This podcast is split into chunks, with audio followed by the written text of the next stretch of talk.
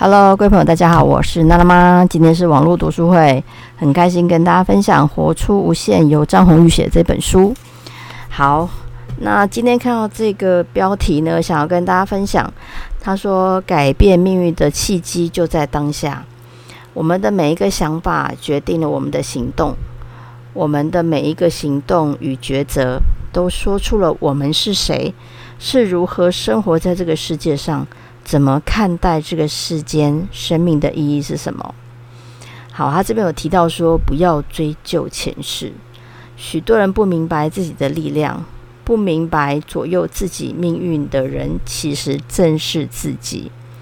为了解决人生中的难题，除了求神拜佛之外，还会寻求通灵人士的协助，想要探索自己的前世到底是怎么回事。自己到底曾经是怎么样一个人？与目前亲密的伴侣跟朋友究竟是什么关系？那赛斯呢？有提出劝告说，不要去追究你的前世，因为我们所有的这一世应该学习的功课，早已经在我们决定投胎这一世之前就已经设定好了。再说。既然我们选择来到地球这个三次元物质空间里学习，就是想要有形体的身份来创造与实验物质结构里的一切。所以，对于我们来说，最重要的就是当下。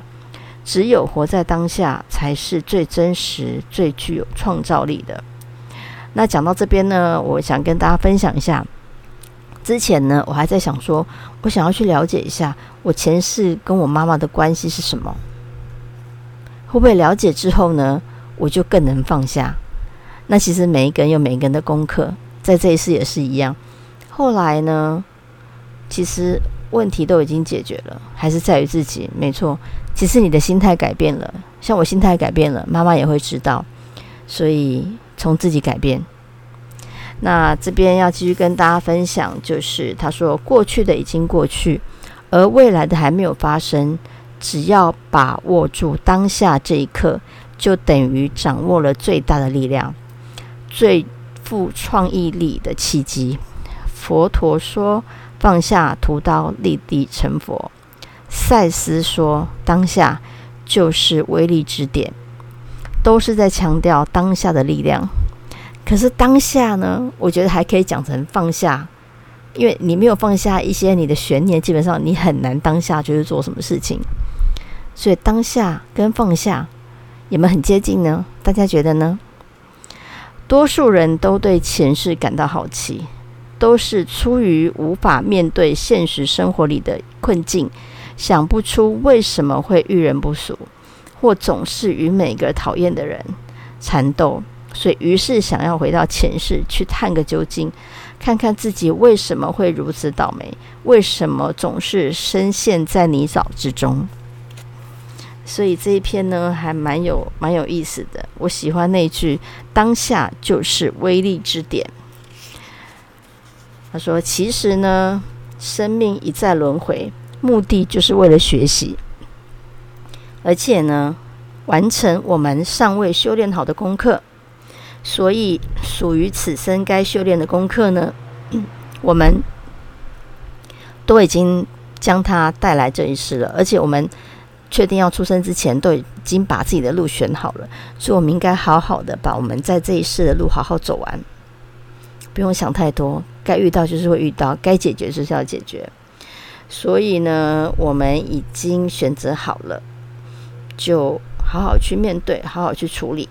如果不能有意识的去察觉、去关照自己现在的一切作为，就将再一次错过自己该面对的课题。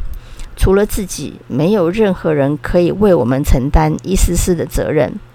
若是有人说可以为你消除所业所谓的业障，那么他就是在制造自己的业障。所以，还是赶紧在自己的身上好好下功夫。嗯，蛮有感觉的。好，再来就是他说，解决这一世的难题，就要学习爱。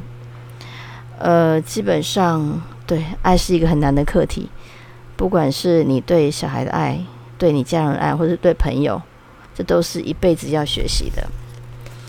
好，那其实呢，我们会与相爱或怨恨或误解的人一再相聚，就是要再一次学习如何去真真诚的去面对爱这件事情。这就是为什么所有的缘分都是必须的，都是充满善意的，所以根本没有所谓的孽缘。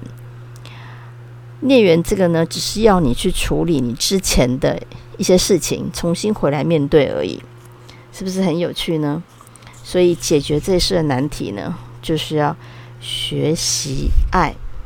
好，那我们今天就分享到这边喽，感谢大家，我是娜娜妈，下次见喽。